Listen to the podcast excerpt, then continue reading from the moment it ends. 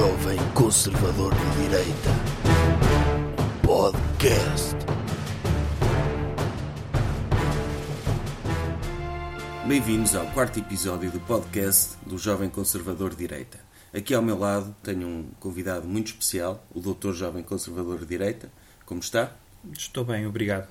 Vamos então conversar? Vamos a isso. Tema da semana.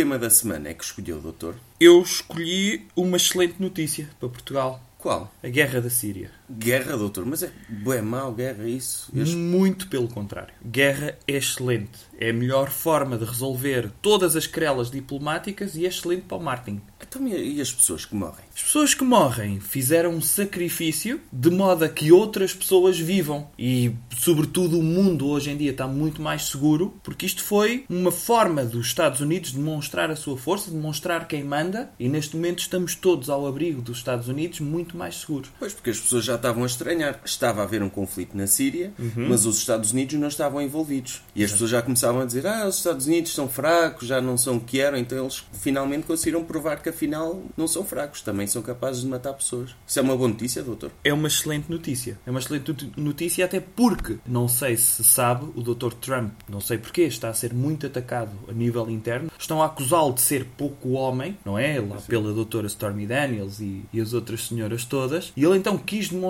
a sua masculinidade, já que não quis fazer um vídeo em direto, como naquele documentário do Black Mirror. Ele optou por fazer uma guerra. Foi excelente. Muitas pessoas dizem que o Dr. Trump é, é maluquinho. Não é. Mas ele provou que, apesar dessa fama que ele tem, consegue fazer uma guerra como qualquer outro presidente americano. Exatamente. E é assim que se vê a grandeza. Sim, os presidentes americanos medem-se por nível de bananice. Os que não fazem guerras e os que fazem guerras, os másculos, certo? George W. Bush, outros e agora o Dr. Trump. Está de parabéns, Dr. Trump. Está de então. parabéns. E os outros países que estão com, com os Estados Unidos?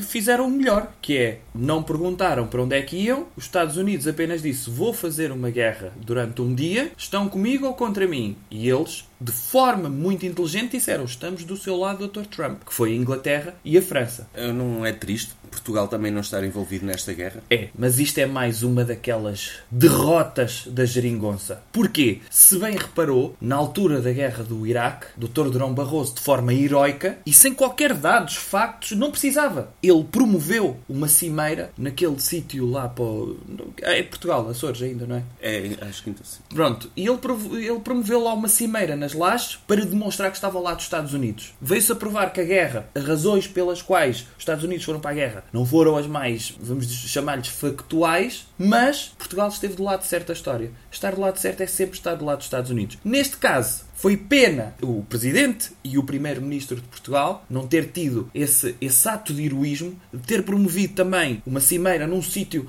lá, num sítio igualmente horrível como as lajes, sei lá, Gaia, e provar que estava ao lado dos Estados Unidos. Mais uma vez, Portugal, a esquerda, fora da história. É pena. Eu, eu acho que se calhar o Dr. António Costa devia ter pedido em, em público ao Dr. Trump para poder também entrar na guerra, não é? Sim, mas pode vir a ser positivo isto. Pode ter um lado positivo, que é, pode levar à queda da geringonça. Porquê? Dr. Trump já resolveu o problema entre israelitas e, e palestinianos, com aquelas mudanças de embaixada e a declaração de capital, etc. Portanto, tá- tá Atacou a Síria, agora atacou a Síria, não é? E agora vem por aí acima. Irão, Costa Rica, Coreia eh, do Norte. Bielorrússia, pronto, Finlândia, esses países todos, pronto, em princípio é tudo ditaduras. E depois elimina a Coreia do Norte. Quando forem remexer os papéis da Coreia do Norte, vêm lá os discursos todos do Dr. António Costa e dizem: Ok, Portugal é a seguir. E resolvem o problema de Portugal também.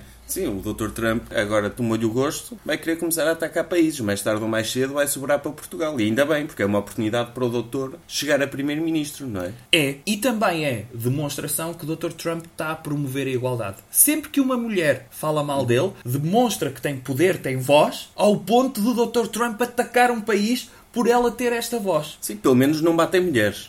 Exatamente. O que quer dizer, de uma forma indireta, são as mulheres que estão a criar esta guerra. Pois. É uma demonstração de poder enorme. Estão a fazer uma coisa que para os países em si é nefasto, mas para a diplomacia isto vai dar manuais maravilhosos. Sim, em termos de marketing também, deixe-me dizer-lhe que há aqui um segundo ponto que é a questão do marketing. Na Síria temos duas forças opostas, não é? Temos o regime de Assad, do Dr. Assad, com a Rússia, com a Rússia ao lado da Rússia, contra, supostamente contra, estou a fazer aspas, contra os Estados Unidos. Isto é espetacular. O Estado Islâmico e os curdos, quer dizer que os Estados Unidos estão do lado do Estado Islâmico nesta guerra. Em princípio, mas aqui a questão não é essa. Eles é. não se importam de se Sim. coligar, porque eles já estiveram coligados ao início da Al-Qaeda. Pronto, eles têm este não, histórico. É, é, como se estivessem no recreio, viram confusão a acontecer entre colegas, foram lá mandar um calduço, não interessa a quem, só para dizer quem manda neste recreio sou eu. Exatamente. Mas Esse não é se papel... puseram ao lado de ninguém. Exato. Sim. Esse é o papel do delegado de turma e do Presidente dos Estados Unidos. Sim. E aqui a questão é, vai mais para além disto, que é o Dr. Trump, além de ter sido acusado de questões de mulheres, tem sido acusado de conluio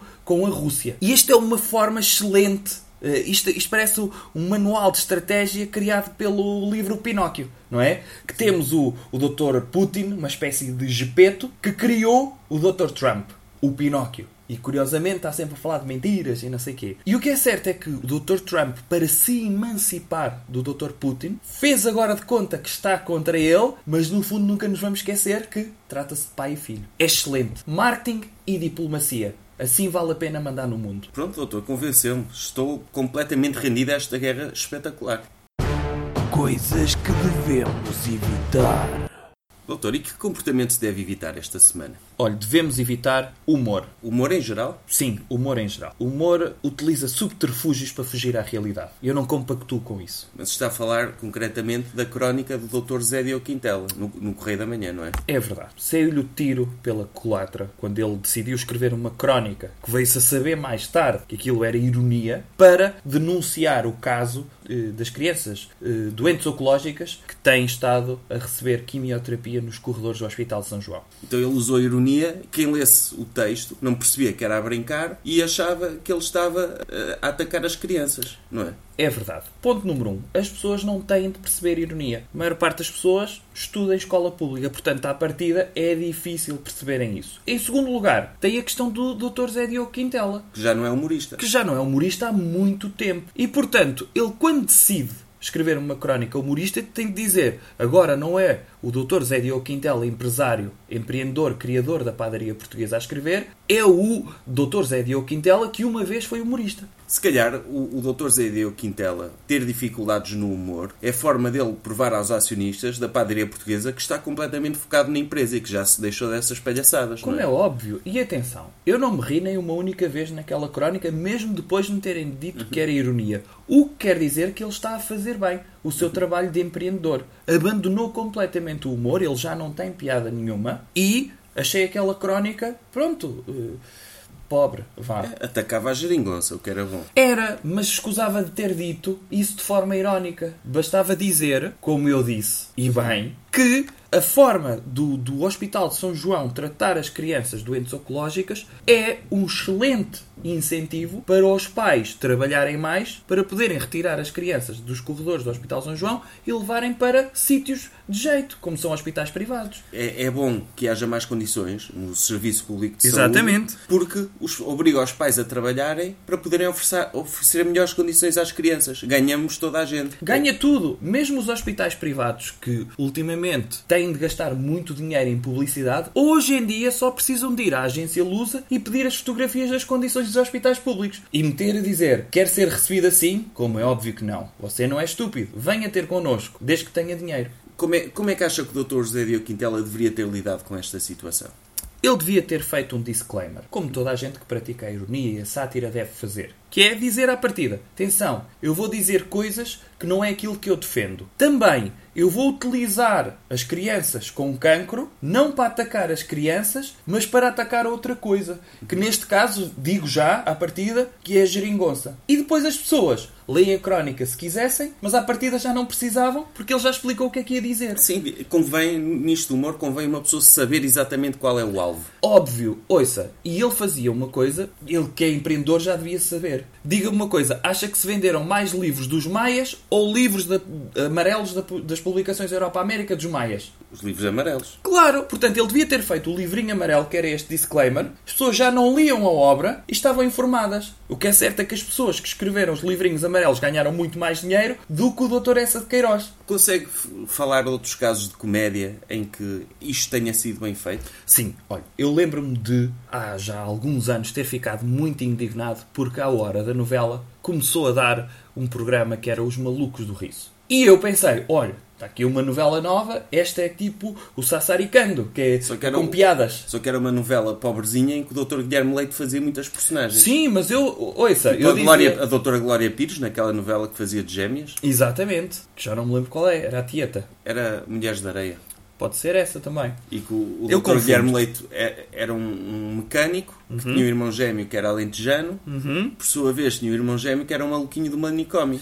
Sim, e aquilo era o quê? Aquilo era uma espécie de novela e ao mesmo tempo de docu- documentário onde muito provavelmente o Dr. Henrique Raposo se eh, baseou para escrever o livro dele sobre alentejanos. E era muito giro, mas depois vieram dizer que aquilo era um programa de humor. Que aquilo que eles faziam era uma espécie de personagens e não eram eles, ou seja, praticavam a ironia, a sátira, e eu fiquei super indignado porque senti-me enganado. Aquilo devia ter ao início a dizer: atenção, que o que se segue é o humor, na prática de ironia e sátira, por favor não pensem que isto é uma novela. Pois, se calhar o, o doutor não reparava bem era nas, nas caras que eles faziam no final. Que aí já dava para ver que eles se calhar estavam a brincar. Que eles diziam uma coisa e depois ficavam a olhar para a câmara como quem diz, "Ih, ele disse Pois uma não coisa sei, maluca. eu, eu até pensava que aquilo era, era, era uma novela quase policial, que era. Ele fazia a cara para nós adivinharmos o que cena é que viria a seguir. Ou quem é que tinha sido o culpado, não é? Que normalmente era da Palpões e coisas assim, a, a senhoras. Mas era para rir, afinal. Pois, eu se soubesse tinha-me rido à partida. Agora senti-me enganado, fiquei super indignado com isso. Pois, é. Então foi esse o problema do Dr. Zé Diogo Quintela na Sim, crónica dele. se ele abandona uma profissão e se é bem sucedido noutra, porquê é que ele regressa atrás? Certo? Óbvio, ficou-lhe o bichinho de fazer rir as pessoas. Pois, mas as pessoas têm de saber quando é que se devem reformar, não é? E se ele é bom numa coisa, em princípio não é bom em duas, certo? Nós empreendedores somos bons em multitasking, mas é multitasking dentro do empreendedorismo. O Dr. Zé Diogo Quintel não pode achar que é o empreendedor de sucesso que abre uma padaria por semana e a seguir vem escrever humor, como se conseguisse. Não conseguiu e não consegue. E portanto tem de parar com isso. Muito bem, doutor. Recomendação cultural. Ou outra coisa. Doutor, que recomendação é que nos traz esta semana? Olha, eu aconselho toda a gente a ver a reportagem da doutora Ana Leal sobre os incêndios no Pinhal de Leiria. Ou se não quiserem ver a reportagem, acompanhem todos os posts no Facebook e no Twitter sobre esta reportagem. Eu vou ler aqui um, um dos posts que tenho aqui sobre essa reportagem, que era era atá-los a um pinheiro e regá-los com gasolina e deitar fogo a esses filhos da pi que não são os terroristas e que querem destruir a nossa mata. O doutor concorda com este tipo de declarações? Eu sou pela liberdade de expressão e, portanto, concordo que possam ser ditas. Como é óbvio, não me dou com essas pessoas que dizem isso. Eu gostava de falar mesmo sobre a reportagem, que é a doutora Ana Leal desmontou uma possível conspiração de madeireiros que supostamente são os perpetradores dos incêndios do Pinhal de Leiria. Isso é muito grave, não é, doutor? Claro que não. Hã? Isto demonstra que se há uma oportunidade para um negócio melhor, fazemos. Lembre-se daquelas pessoas que eram saudosistas de produtos de qualidade, mas que eram muito caros. De repente, quando as pessoas começaram a ter os mesmos produtos, um bocadinho menos qualidade, porque eram feitos na China, mas pagavam menos por esses produtos, as pessoas não ficaram satisfeitas, porque era a diferença entre não ter um produto de qualidade ou ter um produto de menor qualidade. Percebe? É, é, é a diferença entre não ter e ter. Doutor, mas é, é crime deitar fogo a pinhais?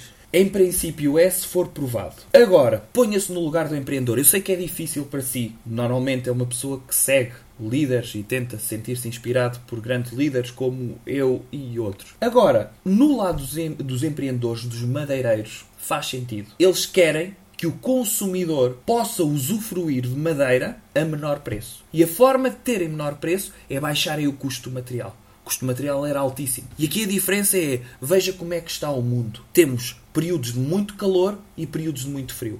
Quer que as pessoas durante o frio digam eu gostava de comprar madeira, mas não posso, é muito cara e por isso vou passar frio, ou os madeireiros meteram fogo a um pinhal inteiro, é mau, mas baixaram o preço da madeira e neste momento eu posso comprar e já não vou passar frio. Sim, as árvores estavam lá paradas também, não é? É verdade. Tirando aquele, aquele matagal todo e aquele mato todo do, que passou também naquele filme do Senhor dos Anéis, que eram árvores que andavam e falavam. Isso existe na Nova Zelândia, mas pelos vistos em Portugal ainda não, não pegou essa espécie. E portanto, se temos árvores paradas e que supostamente iam ficar lá paradas porque é muito caro, as pessoas têm todo o direito de exigirem preços mais baixos. Isto é economia, século XXI. Exigirem preços mais baixos para não passarem frio. Doutor, tipo, mas as árvores dão-nos oxigênio e assim não podemos andar a queimá-las, senão não podemos respirar? Ou, ouça, tudo bem que as árvores dão-nos oxigênio, mas também nos dão quentinho.